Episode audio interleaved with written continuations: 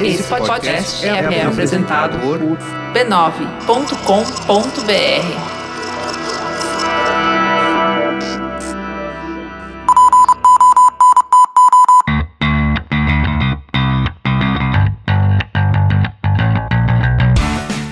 eu sou Alexandre Maron. E eu sou Luciano Biniski. E esse é o Zing, um podcast com conversas profundas sobre assuntos aparentemente banais. Isso mesmo, isso mesmo. Estamos chegando agora ao nosso décimo episódio da nossa primeira mini temporada de estreia, estreia teste, seja lá o que for. O Zing, ele é parte da família de podcasts do Brainstorm e você deveria experimentar os outros podcasts. Tem o Mupoca, que de vez em quando aparece episódio novo. Tem o Braincast, obviamente. Tem o Anticast, o Mamilos e tem o Spoilers Talk Show. Então, cara, tem opções de todos os tipos. Tem opções para toda a família, ok? Então não deixe de experimentar e ouvir os outros podcasts da família Brainstorm. Essa semana, Luciana, nós estamos como é que eu vou dizer? Chegando assim? ao fim da nossa jornada. Chegando ao fim dessa ah. primeira jornada.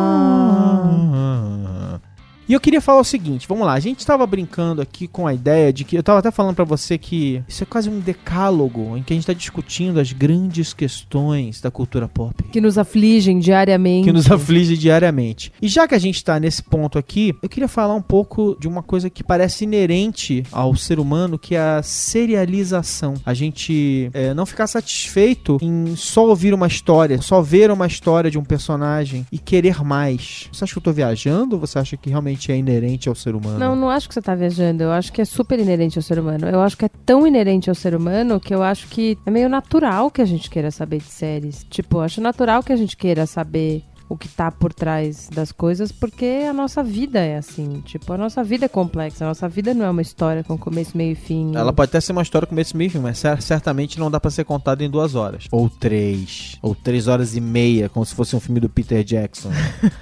Ou três filmes de três horas e meia. Ou 12 anos, se fosse um filme do Richard Linklater. Obviamente, dali se espera uma continuação, né? O Boyhood deveria virar Manhood, uma nova fase. Mas ele já tá filmando, né? O Não, novo sim, filme. Dali deve sair. Uh, daqui a uns 12 anos a gente vai ver a Manhood, né? O menino que vira homem. O adulto. É, é tudo com os mesmos atores também. Algo do. É claro obviamente. Ele vai continuar nessa, nesse momento. Assim como ele fez o de, antes do amanhecer, antes do pôr do sol Pelo e antes da meia-noite. Você não gosta? Não, enfim, eu não, eu não sou a pessoa que mais acredita em, em, séries de filmes, talvez. Por quê? Eu tenho sempre essa questão do orgânico, né? Eu sempre acho que tudo que não é orgânico é meio, meio fake, estranho. Mas tem coisa mais orgânica do que os filmes do Linklater, por exemplo? Eu acho que tem, e às vezes a gente tá falando sobre isso, né? Tipo, tem história que vale a pena ser refeita e recontada. O que eu me pergunto quando eu assisto um filme que é um segundo filme ou que é um terceiro filme que vai virar franquia, precisa estar tá ligado à primeira história? Assim, a história não vai vale por si só, é óbvio que existe uma diferença gigantesca do roteiro de uma série para o roteiro de um filme. E aí eu fico pensando, mas se a história vale, por que, que você não alia ela a outros personagens? Você não tá querendo meio se valer do sucesso de uma história para carregar uma segunda história que, às vezes, até mesmo o roteirista acha que não tem tanta força quanto a primeira, então vamos jogar lá no personagem que todo mundo já adora? Você pode ter dois tipos de história que você vai contar. Você pode ter a história que ela é orientada ao plot e a história que é orientada a personagem. Eu Sim. faço uma divisão grosseira de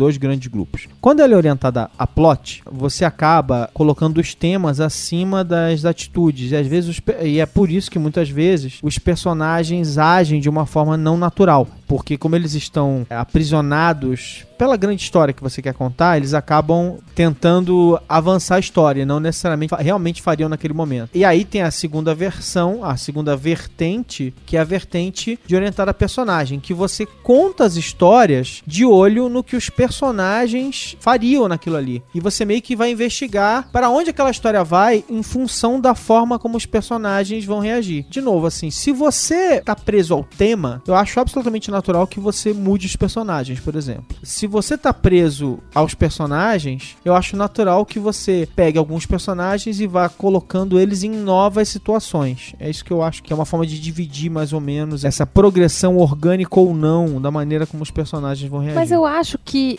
filme, por definição, existe a forma de se contar história série que é quando os mesmos personagens passam por diversas situações. Aham. A forma de contar histórias, tema, chama filme, e aí quando você quer trocar o tema, você troca também os personagens. É que assim, eu não consigo imaginar um ótimo segundo filme, não precisava ter trocado os personagens. Fora, sei lá, o poderoso chefão, mas o poderoso, mesmo o poderoso chefão troca os personagens. Apesar do Ah, tema mas ser tudo bem, troca os personagens em termos, né? Mas o. poderoso chefão continua. Não, o, o, o Alpatino, o personagem do Alpatino, que é quem, Que é quem- guia, é o fio condutor. é o fio condutor dos Sim. três filmes, ele tá lá nas três histórias. Mas é que eu acho que talvez Poderoso Chefão seja um ótimo exemplo de como dá pra fazer, porque de fato é, uma- é o mesmo tema e eles fazem meio brilhantemente, assim, a história mudar e como ele mesmo muda como pessoa. Mas é que daí também é isso. O personagem do Alpatino é tão diferente nos três filmes, porque ele, né, enfim, ele cresce, vira Poderoso Chefão, vira pai de família e a vida dele vai mudando, inclusive o jeito como ele vê as É, coisas. ele vai sendo tragado pelo poder. Não, não, mas não só isso, assim. Ele vai também ficando mais velho, mais sábio, menos sábio, mais poderoso mesmo, assim, né? Tendo mais preocupação. Ele é muito inconsequente no começo. E depois ele vira o cara que se preocupa com todo mundo em volta, enfim. Que ali existe um- uma, uma evolução do personagem que justifica os três filmes. Mas você tá falando justamente de uma série que é totalmente comercial e que a decisão de fazer os novos filmes foi extremamente comercial. Tipo assim, o primeiro filme é um filme de estúdio, não é? O Coppola foi apenas contratado pra fazer, aí tem a continuação e aí 20 anos depois alguém teve a ideia de fazer o terceiro filme que é considerado o pior nessa série, é ainda melhor do que muita Muito coisa que se melhor. vê por aí. É, mas por exemplo, que a gente tá falando de franquias, né? De outras franquias, inclusive uma que estreou essa semana, The Fast and the Furious. Sete. Sete, Sete. minha gente, sete. Não é três, não é quatro. É sete.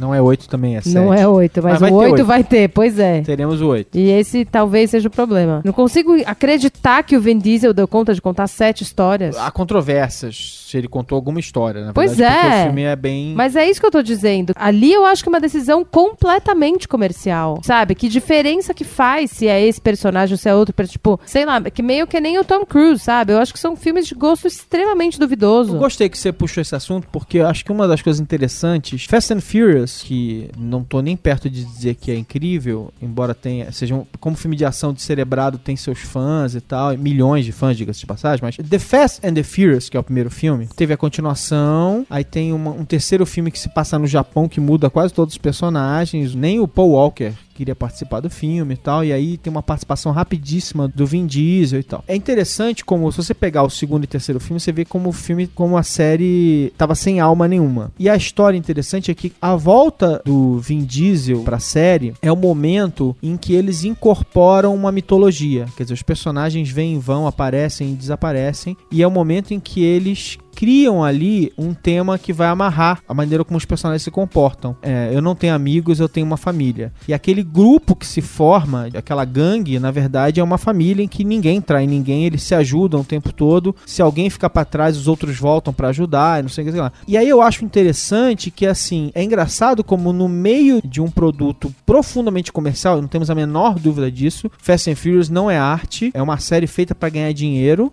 Eu acho que de um jeito honesto dentro da, da proposta deles e tal, não sei o quê. Mas de uma maneira ou de outra, quer dizer, a série só realmente virou uma super série no momento em que eles resolveram criar um tema que amarrasse tudo. Quer dizer, a partir daí é o quê? Eles são uma família. E eles são colocados em ação no momento em que algum, em que essa família é ameaçada de alguma forma. Então tem um tema que amarra ali. No meio de todo esse comercialismo, quando eles acharam um tema, eles pegaram na veia. E quando eles fizeram isso, a série, a série levantou voo. A série estava morta quando eles ressuscitaram no, no quarto filme. A série estava perdida. O que a gente vai fazer com essa série? Aí eles pegaram e aprumaram e falaram assim, cara, vamos fazer uma série sobre isso. E aí a série virou o que virou.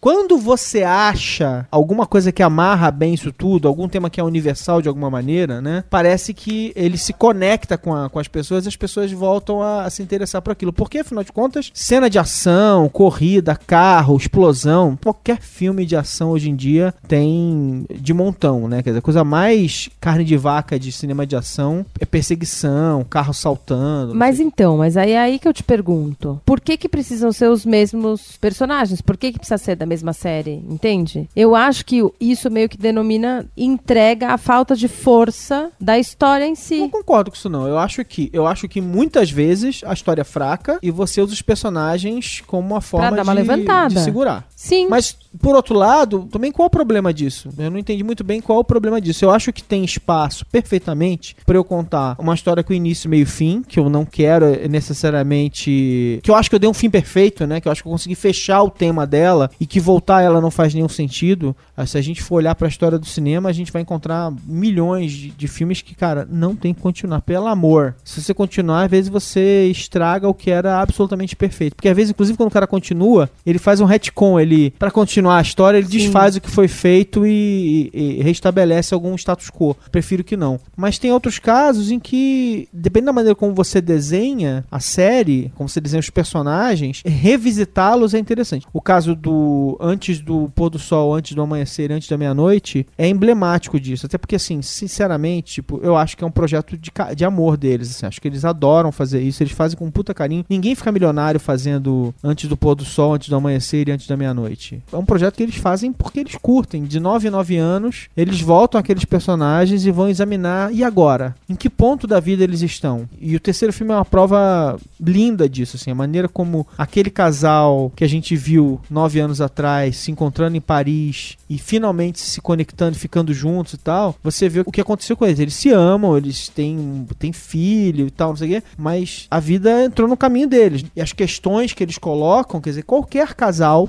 com uma relação mais longa entende aquilo perfeitamente, né? Tipo, o meu trabalho, o que eu me tornei, o que você se tornou, que tipo de pessoas nós somos agora, o que aconteceu com a gente. Nós éramos incríveis quando, quando nós éramos assim. Tudo aquilo tá colocado ali de uma maneira tão carinhosa, assim, tão apaixonada. De novo, eu acho até que é uma exceção à regra. Continuações geralmente são extremamente comerciais e tal, não sei o quê. A minha pergunta é: essa mesma história sendo contada por dois personagens que você não conhecia antes, teria menos valor? Não teria, mas, mas eu acho que é muito legal você pegar os mesmos atores. Não, mas aí também tem uma coisa do projeto de vida do diretor, tem uma pira do diretor. De fato, nesse caso, ele quer dizer outra coisa, porque é isso também, ele demora nove anos, ele acompanha a idade dos, dos atores, então também tem uma coisa de maturidade de quem tá ali vivendo aquilo e, e daquele momento de vida ter muito a ver com o momento de vida dos próprios atores. Esse paralelo eu acho muito legal nesses filmes, assim, eu acho legal essa coisa quase de vida que entra na arte, que volta pra vida.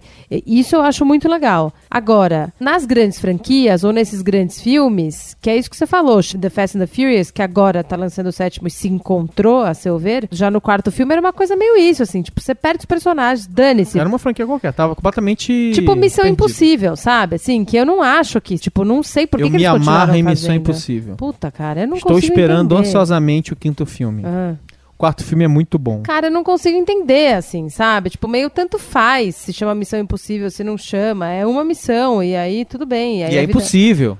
E é sempre a mesma coisa, sabe? E é sempre Tom Cruise escalando a porra do Grand Canyon. Não aguento mais. Não, discordo de você. É, mas enfim. Mas a minha maior discussão não é isso, é porque eu sou a favor de séries, eu sou bastante a favor de séries, eu assisto muito. Mas eu acho que na TV e no formato, não na- nem, nem na TV, porque a gente já falou sobre isso e, e dane-se a tela. Quando você já constrói baseado em série e em ter outras. Como Harry Potter, ou como qualquer seriado de televisão. que Exato. Que depois tem outras temporadas. Isso já tá meio que pressuposto. assim. Não te incomoda mais o fato de ter vários ou- outros episódios ou não. Isso, tipo, é óbvio que a história depois vai desenvolver. Teus personagens preferidos, algumas horas vai estar meio estranho, talvez morra. Você já meio que sabe isso. E você fica mais ávido pelo que tá por vir. Você não fica com a sensação de que o que está por vir é só algo qualquer pra te arrastar pro cinema de novo. É algo pra te trazer semana que vem. Aí eu também acho que talvez não. Talvez seja tudo construído pra fazer você voltar na temporada que vem. Mas na série em si, de 12 episódios ou de 24 episódios, as coisas vão meio que acontecendo. A história é maior. Você desenvolve outros personagens, você fala de outras coisas. Eu acho que aí a gente também tem que, tem que fazer uma diferenciação, né? Existem séries em que ter 10, 12 episódios é importante porque a história, ela não cabe em duas horas e pronto, a maneira como você vai contar a história realmente. Até porque hoje em dia a gente tem vários tipos de séries, né? Era muito comum antigamente ter a série em que parecia que dava um reboot em todo episódio, né? Você criava uma situação, uma- um setup de família, sei lá como for. Os personagens, eles, quando começava o episódio, eles tinham que estar meio iguais a, a sempre, pra você poder assistir fora de ordem, aquela coisa tal. Aí você tem um segundo tipo de série, que é uma coisa tipo além da imaginação, que é uma série que cada episódio conta uma história completamente nova. Você pode até eventualmente revisitar alguma coisa, mas é raro. E o que você procura ali é o novo. Sempre trazer uma história nova e tal, não sei o quê. Então, o tema, além da imaginação, é o que cola. As histórias sempre são fantásticas, sempre é o fantástico, extraordinário, tal, tal, tal. Aí tem esse terceiro tipo que é a série, hoje em dia bem mais parecido com a vida real, né? no sentido de que um personagem quebra o braço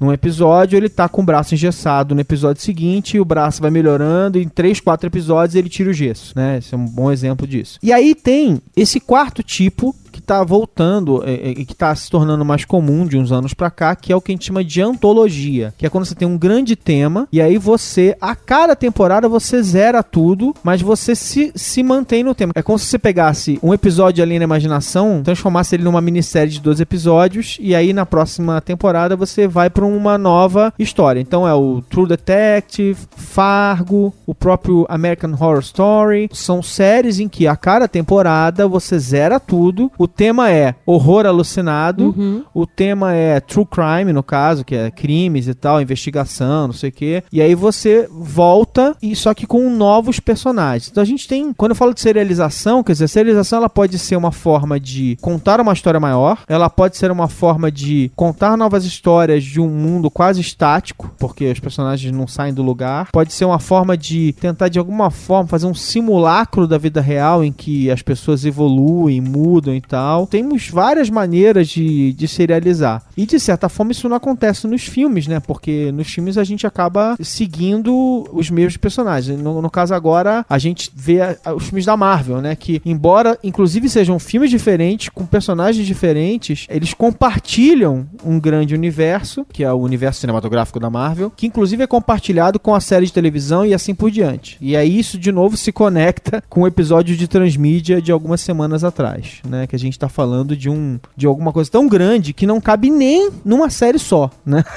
Você já vai para uma outra dimensão. E agora o Batman Super-Homem vão tentar ir nessa direção também e assim por diante. Eu acho que o que me incomoda nessas séries todas que a gente tá falando e, e tá citando, e acho que principalmente nas séries do cinema, é que é isso. É, apesar de serem diversos filmes, eu não sinto que a razão pela qual você carrega esses personagens para outros filmes é porque os personagens são fortes, certo? Supostamente. Pois é, é, mas aí o que acontece? Você não explora o personagem de verdade. Você acaba explorando, tipo, The Fast and the Furious é sempre a mesma história. Tipo, você não explora o personagem. Nenhum deles tá passando por uma crise no casamento. Nenhum deles, que é uma coisa que você vê em outras, em outros lugares ou em outras séries. Os personagens são mais densos, eles são mais complexos. Nessas séries, não. Então é assim, são séries de filmes que têm personagens e histórias rasas. É difícil defender Fast and Furious, que no caso especificamente, como você não vê Fast and Furious, que você é uma pessoa pessoa que tem mais o que fazer, eu vejo. É. Por acaso, a cada episódio, as relações dos personagens estão evoluindo, eles casaram, descasaram, né? Mas eu acho que aí a gente entra naquela outra coisa que é o, a, a novela, né? Aquela coisa da novela, de trazer coisas banais para um mundo extraordinário. É, um mundo onde você pega um carro e salta de um prédio para outro. E aí todos os seus problemas estão resolvidos. Mas aí o tema principal, no fim das contas, é: será que o cara deveria largar isso tudo e ficar com a família dele, ter o, ter o segundo filho, acabar com essa história tal, não sei sei o quê. São outros temas que aparecem. É que me parece uma coisa meio escapista de crise de meia-idade, assim, de gente que, sei lá, nunca parou pra pensar na vida de verdade. Não, né? Porque, afinal de contas, tem um monte de adolescente que assistindo, né? Co... não, não, não é isso. Um monte de adolescente assistindo, até aí tudo bem. Não, não acho que seja só por isso. Acho que tem vários sintomas de crise de meia-idade em vários filmes. Não, não necessariamente esse seja o principal sintoma. Às vezes eu acho muito mais crise de meia-idade, por exemplo, as séries que sempre começam com os personagens no primeiro ano da high school, e aí a cada ano eles estão na high school e vão de novo, né?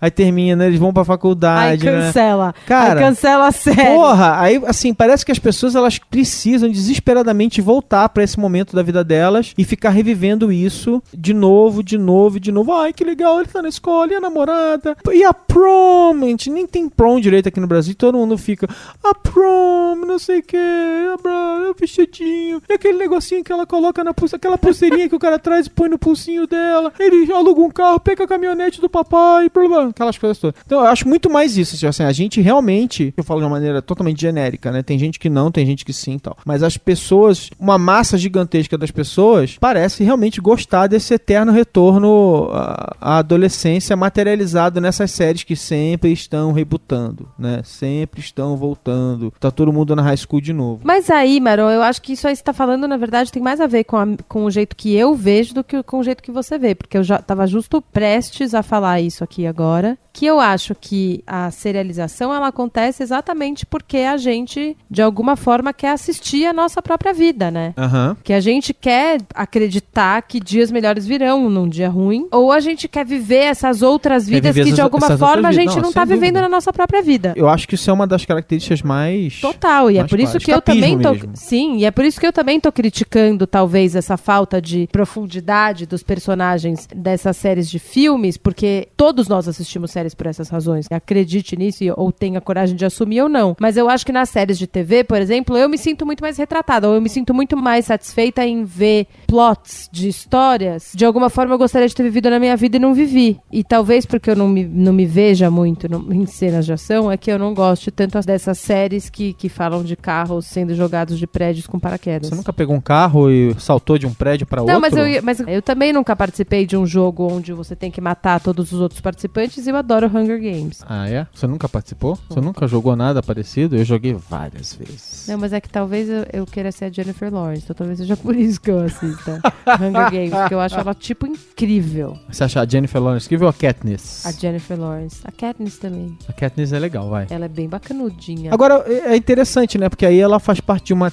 trilogia. São só três episódios, início, meio e fim. Ou quadrilogia, no caso, porque eles dividiram o filme é, em dois. Pois né? é. Mas aí acho que tem uma, essa coisa que a gente tava falando de ser desde o começo, sabe? Nos projetos do Richard Linklater, Harry Potter e do Hunger Games, o que eu acho mais legal é que desde o começo era para ser assim. E o que eu acho mais legal ainda do Richard. Ou seja, dos... era comercial desde o começo, você nasceu não, comercial. Não, era comercial, mas eu não acho que é comercial. Eu acho que é comercial quando você decide no meio do caminho começar a fazer vários filmes sem isso ter sido seu fio condutor desde o começo. Que nem aconteceu com, com Velozes... Fast and Furious. Velozes e Furiosos. Olha o nome desse filme, gente. Velozes e Furiosos. Mas você ser implicante. Gente, vamos fazer aqui. Então, peraí. Momento, Ministério do DSV adverte. Se você está furioso, não dirija velozmente, tá? Obrigada. eu volto a um ponto que é assim. Muitas vezes, inclusive, uma série acaba e você fala assim, cara, mas não acabou, tem algo a mais. Eu lembro que. Aí de novo, né, Lu? Sabe como é que é, né? Muita série na, no currículo é uma merda. Eu lembro que, por exemplo, Angel. Ninguém viu Angel. ah, vi. não, pelo amor de Deus. Sério, sério, sério. Angel. A gente vai voltar de novo. Você vai assumir publicamente de novo que você assistiu a Angel. Eu assisti a Angel, eu assisti a Buffy. E se você não gosta de Buffy, vou usar aquela figura de argumentação mais escrota que tem. Se você não assistiu a Buffy, você não entendeu nada. Mas o final de Angel, por exemplo, é gênio porque ele não acaba, né? A série acaba no meio de uma cena. Anos depois depois, quando Sopranos fez algo parecido, eles acharam genial, mas ele fez isso antes de Sopranos. É, a série acaba no meio de uma cena, tipo assim, por quê? Porque não acabou. A gente parou de acompanhar aqueles personagens, mas a história continua. E aí é interessante que, por exemplo, agora vão trazer de volta o Arquivo X, numa coletânea de seis episódios. Ninguém sabe direito se vão ser seis episódios interligados. O que importa é, Mulder e Scully estão de volta e a gente vai ver seis episódios com eles. Será que presta? Tem história para contar de Mulder e Scully ainda? Eu acho que é tentativa, mas, por exemplo, nesse campo eu acho que vale muito mais falar sobre serialização, porque tiveram diversas tentativas no, nos últimos anos, e de novo, a gente vai voltar a falar sobre essa coisa do Netflix ter derrubado a hegemonia da tela da televisão de maneira brilhante, que eu acho que assim é, é um, um dos maiores favores que eles já fizeram pra gente, é, e de ter lembrado as pessoas de que, meu, você não precisa do aval da HBO ou do Showtime ou de, quer, de quem quer que seja para produzir um conteúdo que você acha legal. É só arregaçar a manga, levantar a bundinha da cadeira e fazer. E eu acho que é, a Netflix tem feito isso. Voltaram com Arrested Development, que era Aliás, uma terá, série. Terá mais, mais 17 episódios. episódios. 17 agora. Sim, era uma série super que todo mundo adorava. Foi cancelada porque todo mundo adorava mais ou menos, né? Mas assim, quem, quem assistia gostava muito isso. da série. Quando foi cancelada, foi de fato um, uma questão, né? Tipo, uhum. ficou todo mundo meio crazy. Um dos primeiros chamarizes da, da, do Netflix de nós vamos produzir séries foi: nós vamos produzir séries e vamos voltar com Arrested Development Development, que eu lembro que fez muito mais barulho do que House of Cards. Eles conseguiram atrair o olhar Isso. das pessoas para séries que eles iam produzir quando eles começaram, quando eles falaram de Arrested Development. E é legal por quê? Porque eles pegaram para eles o já é uma prova de uma nova era em que é o tempo do analytics, né? É o tempo do, de você você não precisa mais que a série ela tenha bilhões e bilhões de pessoas assistindo. O que você precisa é ter pessoas realmente engajadas naquela série, interessadas naquela série, apaixonadas por aquela série. Essa é a parte mais, mais importante. Pois é, e eu acho que, por isso que eu tô falando, eu acho que o Netflix dá uma mudada no jogo, porque eles fizeram isso com Arrested Development, depois, quando Breaking Bad virou Breaking Bad, agora eles fizeram Better Call Saul, que também é uma, um spin-off da série, que eles pegaram um personagem e fizeram uma série diferente, e há quem diga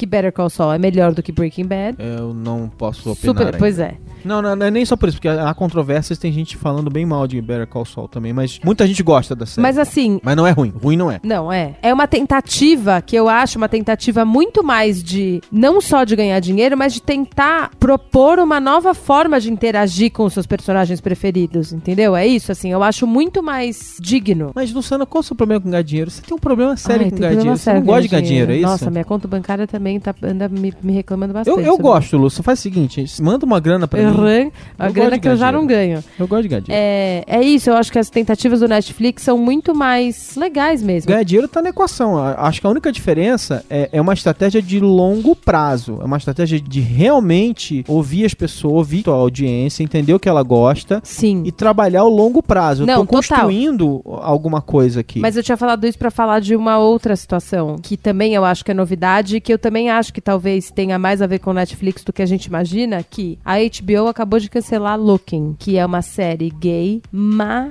maravilhosa. Mas assim, é sensacional o Looking. Não é bom, é muito bom. É foda de boa. Acabou de acabar a segunda temporada. A série é super bem quista, foi super bem falada por todo mundo e a HBO cancelou. Mas pela primeira vez a HBO cancelou piscando, porque eles estão morrendo de medo deles não terem conseguido explorar a série da forma que deveriam e de alguém simplesmente roubar um projeto que era deles e que estava ali debaixo deles e fazer alguma coisa melhor melhor. No caso da HBO é, é mais complicado porque a HBO ela produz as próprias séries. O modelo nos Estados Unidos é muito comum é o seguinte: você tem o estúdio e você tem a network. O estúdio produz a série, ele é o dono da série. Não, geralmente não é o canal, tá? O dono da série geralmente é o estúdio. Tem canais que tem estúdios também. Então, por exemplo, algumas séries, como as séries da ABC, aparecem na entrada ABC Studios. Então, essa série geralmente ela é do canal e eles têm um estúdio. O estúdio banca a produção da série e aí ele ele vende a série para um canal. E o canal paga um, uma grana para eles lá por episódio. E eles olham pro longo termo, né? Olha, eu vou ganhar, vou ganhar dinheiro depois quando eu tiver é, um número X de episódios e eu puder ficar vendendo pelo mundo e tal.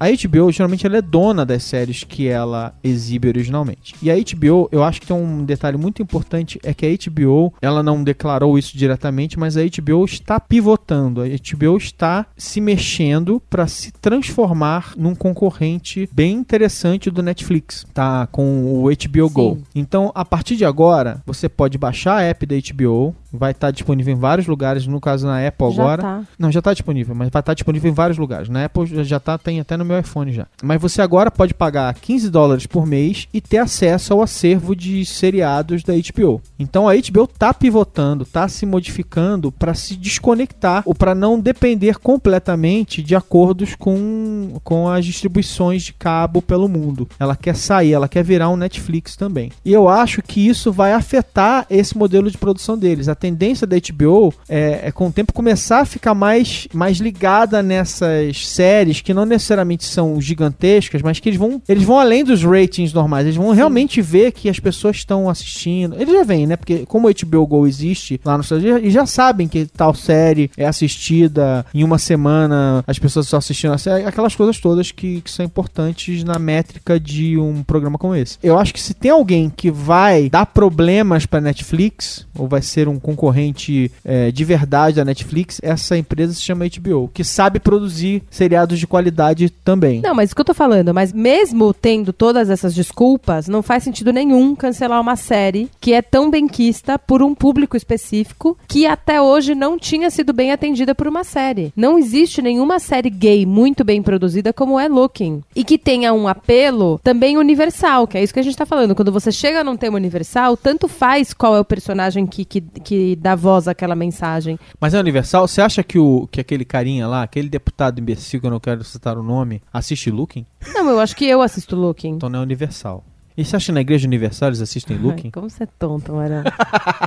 Não, mas eu acho que é muito mais universal do que parece. E eu acho que existe até uma coisa de, de você. Que eu acho que a HBO meio passou batido. Existe uma coisa de você meio levantar uma bandeira de que você vai fazer conteúdo para grupos que ainda sofrem preconceito de algumas partes, porque você acredita naquilo. Aham. Então, eu, além de tudo, eu acho isso, assim. Acho, acho que é um retrocesso conservador. Será? Meio Será que a gente não tá sofrendo aqui um pouco do viés de grupo? Quer dizer, você vê Looking, e aí as pessoas legais que você conhece veem Looking, e aí parece que de repente um monte de gente vê Looking. Mas talvez não o suficiente pra existir do jeito que eles gostariam. Mas ele já tem, tipo, 100 mil assinaturas contra o fim de Looking. Não, beleza. As pessoas se manifestaram, mas é muito comum, às vezes, uma série que não é tão popular despertar esse tipo de paixão e voltar. Mas é justo isso que eu tô falando. Arrested Development, quando foi cancelada, também teve um burburinho e não era um burburinho Mas gigantesco. ela era produto da, da- daquele modelo de network burro, né? De ratings absolutos. Mas é isso que eu o quê. dizendo. O que eu acho que é o caso de Looking é o seguinte: a Netflix fez com que, mesmo o cancelamento de séries, seja uma coisa a ser repensada pelos grandes canais. Antigamente era exatamente isso. Você tinha um número absoluto de ratings, chegou no número que você quer, ótimo. Não chegou, corta. E não vou nem pensar duas vezes sobre isso. Hoje em dia, você pensa duas vezes sobre Claro. isso. Porque mesmo que seja financeiramente melhor pro canal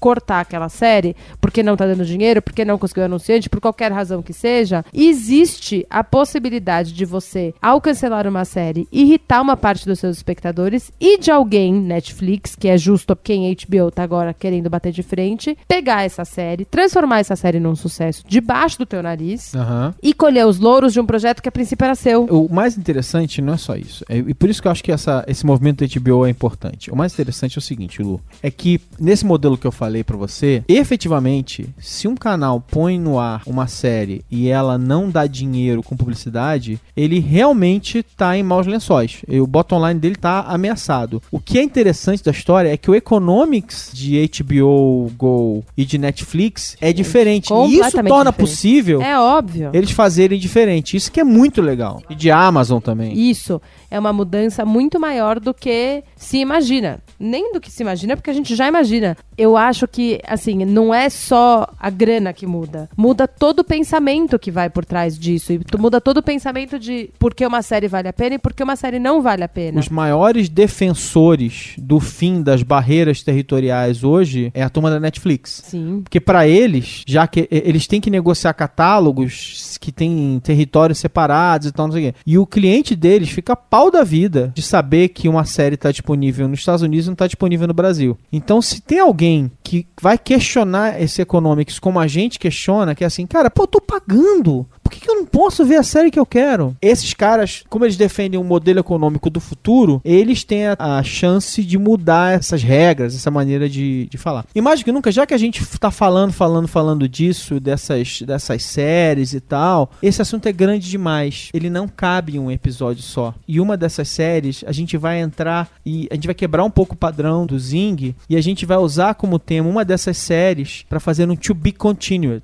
Então, a gente vai ter um décimo primeiro episódio, que na verdade é um episódio 10 Parte B. 2. 10 parte 2. Então, semana que vem, a gente volta com a segunda parte desse episódio. Pra terminar esse. É, pra terminar esse papo, onde a gente vai a fundo numa série que a gente acha incrível. Não vou, não vou falar o que é agora, que a gente acha incrível, e a gente volta. E agora a gente vai parar aqui, num cliffhanger, é assim. E agora, o que vai acontecer? Do que, que eles vão falar?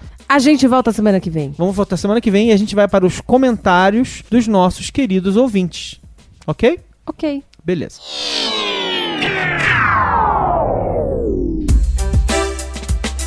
Então vamos aos comentários. Eu vou ler o comentário do Bala. O Bala diz assim, ó. Esse programa foi bem rápido. Não digo do tempo em si, mas o debate em torno do tema mesmo. Mas ainda assim, gostei da escolha do tema e do bate-papo. Concordo com vários pontos. A tecnologia, globalização, fácil acesso permitiram que, de fato, qualquer um possa expressar e ser ouvido das mais variadas formas e objetivos distintos. Sensacionalismo, denúncias, apenas promover o debate, enfim, sempre terá alguém para te ouvir independente do conteúdo. A forma democrática da internet é sensacional por isso. Pessoas produzindo conteúdo profissional sendo vistos por outras mídias como a televisão.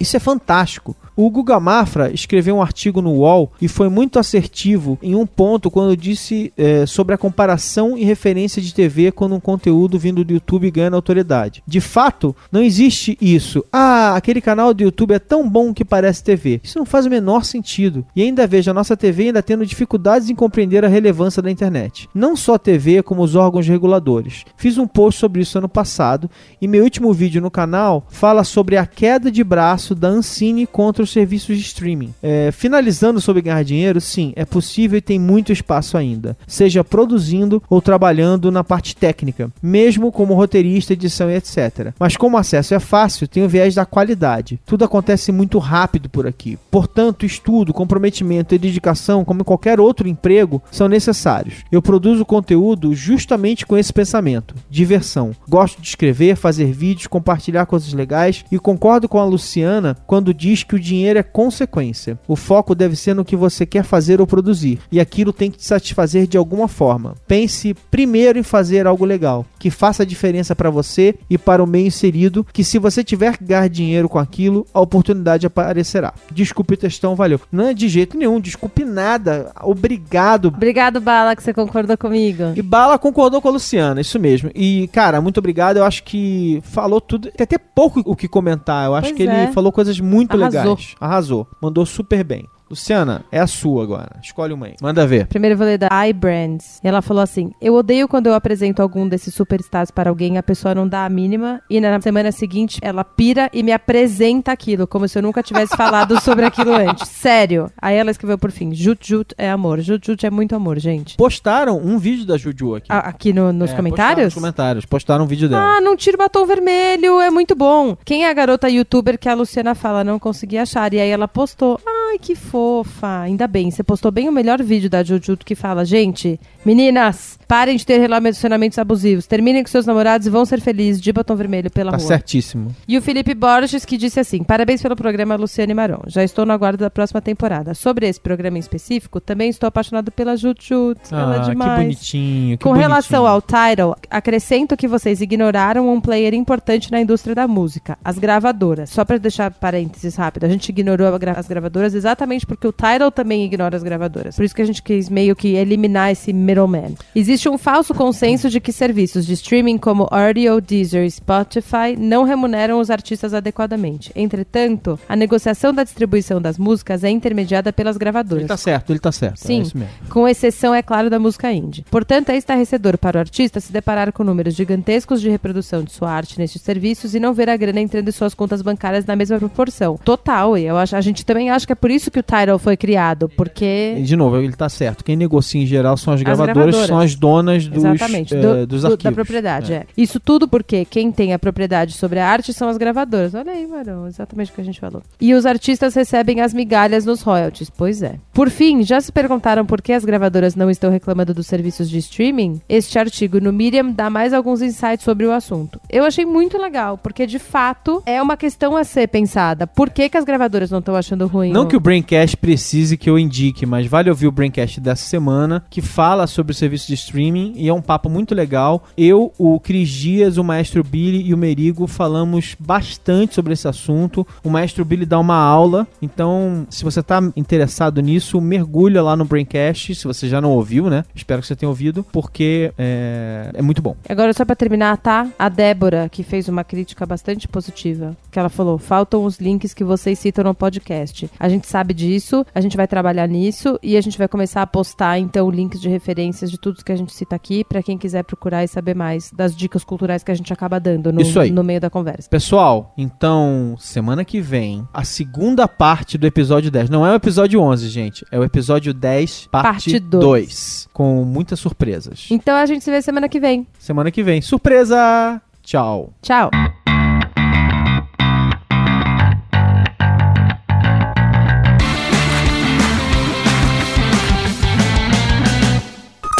Este podcast foi editado por EditaCast. Acesse editacast.com.br.